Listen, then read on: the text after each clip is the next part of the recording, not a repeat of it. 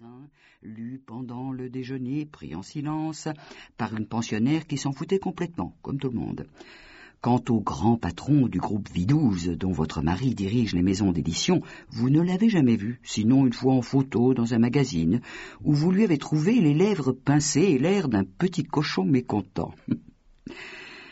Il règne à une adresse inconnue de vous depuis vos trente-trois ans de mariage, en fait trente-huit, car un jour votre époux et vous avez décidé ensemble de rajeunir toutes vos dates, pour des raisons professionnelles.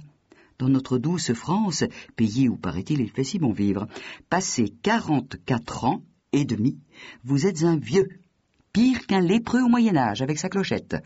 En trente-trois, 38 ans de vie commune, vous avez appris à faire semblant de comprendre le jargon financier de votre PDG de mari, et même de vous y intéresser. Silence tragique. Puis l'homme se décide à avouer ce qu'il a sur le cœur. J'aurai cinquante-neuf ans la semaine prochaine, en vrai. Ça, vous le savez.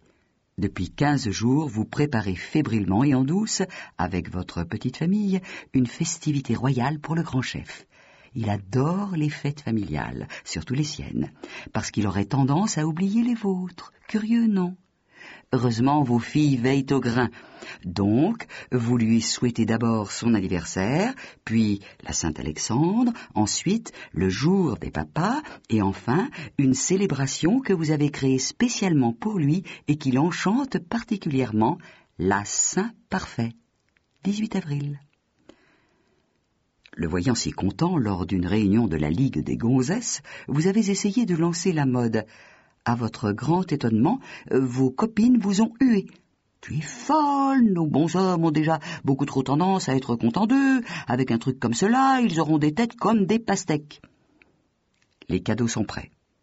Fille aînée, Monsieur Gendre, numéro 2, lui ont rapporté de Londres un gilet de soie blanche brodée, qui se révélera trop petit et reviendra à Monsieur Gendre, numéro 2.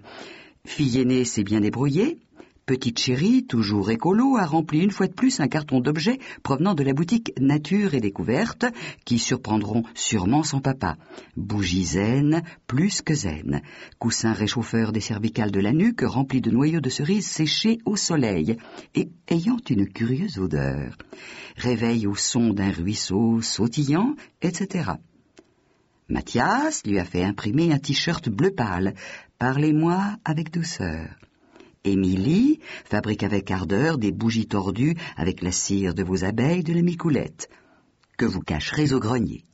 Les bougies, pas les abeilles. Avant qu'elles coulent sur votre jolie nappe blanche en organdie brodée. Attila a acheté, grâce à vos sous, un superbe chapeau en cuir australien avec lequel son grand-père, déguisé en bushman, arpentera d'un pâle mâle les bois de la micoulette. Gros inconvénient, à réimperméabiliser tous les ans. Le chapeau, pas le grand-père. Lilibelle va lui glisser un petit chèque pour s'offrir des carambars, comme s'il avait encore douze ans. Grand-papa Jules, une pipe en écume de mer, bien que l'homme ne fume pas, plus, et la refilera au coursier d'une de ces maisons d'édition, ancien quartier maître dans la Royale, ravi. Quant à vous, vous avez creusé un trou profond dans vos économies pour donner à votre seigneur et maître la bicyclette électrique dont il rêve. À recharger tous les 25 kilomètres sera toujours en panne. Reste à choisir le gâteau du festin. Discussion animée entre les partisans d'un énorme Saint-Honoré orné d'une grosse chandelle rouge et ceux d'un gigantesque mamita au chocolat piqueté de cinquante-six, non, non, surtout pas cinquante-neuf, petites bougies blanches. Vous changez d'avis tous les jours. Votre pâtissier en perd la tête. Vous espérez que ce sera gai. Pour l'instant, vous vous appliquez à remonter le moral de votre malheureux époux. Cinquante-neuf ans. Enfin, cinquante-six. Ce n'est pas vieux, vous exclamez-vous, tu es encore un jeune homme. Tu parles. Vous n'hésitez pas à appuyer à fond sur l'accélérateur au compliment. Tu es intelligent, tu bosses comme un fou, tu es beau, tu as plein d'humour, une famille qui t'aime, un job formidable. Justement, j'ai mis votre mari, je suis viré. Vous en restez le souffle coupé. La bouche ouverte. Comment ça virer Tu as fait une connerie? L'homme vous regarde avec indignation. Apprenez, madame, que je ne fais jamais de conneries. Mais oui, mon chéri, bien sûr. Simplement, au poste de président des éditions que j'occupe dans cette saloperie de groupe, on vous fout dehors avant 60 piges, pour vous remplacer par un type de 40 ans, soi-disant bourré d'idées nouvelles et qui va tout moderniser. On m'a donc fait comprendre, poliment, que mes sociétés allaient changer de politique et que je devais de moi-même, bien gentiment, prendre ma pré-retraite. Bref, je suis flanqué à la porte comme un vieux débris. C'est maintenant dans votre petite cervelle à vous que tourbillonnent les noirs nuages auvergnats. Quelle attitude adopter Pleurer avec votre époux qui adore son job Si, si, ça existe. Les hommes qui sont fous de leur travail. Ou leur réconforter. Vous optez pour l'optimisme. Mais c'est formidable, mon chéri, vous écriez-vous avec un enthousiasme remarquablement fin. Toi qui te plains sans cesse de n'avoir jamais le temps de faire le quart de ce que tu voudrais faire dans la vie, tu vas être libre. Libre de quoi? Euh, Ben, par exemple, euh, d'écrire un livre.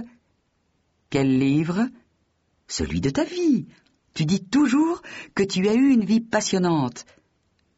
Ma vie est foutue.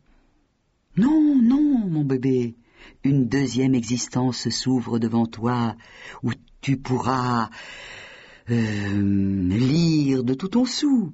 Sûrement pas. J'en ai marre de cette littérature actuelle, sinistre et déprimante, qui ne parle que de cul triste. Alors, voyagez Ras-le-bol des voyages. Je me suis assez déplacé pour mes affaires, dans des avions bourrés de japonais à moitié ivres, d'émirs arabes ronfleurs, et surtout de groupes de vieux retraités agités et volubiles. On pourrait faire le tour du monde tous les deux en goélette, dès que j'aurai fini d'écrire mon bouquin naturellement. Je n'ai jamais tenu une voile, ni un gouvernail de ma vie. On engagerait un skipper, plus un matelot pour cuisiner et servir des ponches aux sept hommes qu'on boirait sur le pont le soir en regardant le soleil se coucher. L'homme paraît un peu ragaillardi, puis se rembrunit. Ouais, peut-être. Voilà six mois, peut-être un an d'occupé. Mais après, je suis trop âgé, paraît-il, pour trouver un autre job. Ton haineux. Il n'y a de place maintenant que pour les cadras. Et pourquoi ne pas élever des chevaux à la micoulette? Pas rentable je ne veux pas dilapider ma belle prime de départ, ni les stock options que le conseil d'administration de la holding m'a donné et qui sont ma seule consolation dans ce drame. Tout cela pour bouchonner des canassons idiots. Ô manne de votre cher papa, colonel de cavalerie et ancien cadre noir de Saumur, pardon. Encore que la plaisanterie préférée du cher homme était si tu es intelligent, sois cavalier, tu seras le seul. Et puis, je suis trop fatigué pour commencer une nouvelle carrière de cow-boy. Arrête ta crise de jeunisme. Qu'est-ce qui nous gouverne? Des vieux. Rien que des vieux. Mitterrand était président de la République jusqu'à 79 ans, l'actuel a 68 ans, 17% des sénateurs ont entre 71 et 80 ans, et 1% plus de 80 berges. Le plus âgé, le comte de Montalembert, a tenu le coup jusqu'à 95 ans. Fais de la politique. Tu seras le premier centenaire. Une lueur intéressée passe dans les yeux de l'amour de votre vie. Ouais, pourquoi pas? Marmonne-t-il d'un ton brusquement rêveur. Tu les quittes quand, tes sociétés de merde? Dans une quinzaine de jours le temps de mettre Zopardi, mon successeur, au courant des principaux problèmes. Enfin, de faire semblant. Il n'y a pas de raison que cet enfant de salaud, qui magouille depuis deux ans pour prendre ma place, profite du mal que je me suis donné. L'éducation des bonnes sœurs a laissé en vous une petite, très petite trace d'amour chrétien. Si on te frappe sur la joue droite, tant la joue gauche, quoique vous n'ayez jamais connu quelqu'un qui ait agi ainsi. Pas très sympa, ça? Qu'est-ce que tu crois? On vit dans un monde de crabes. Si tu avais vu le bordel dans lequel Bromincourt, le PDG avant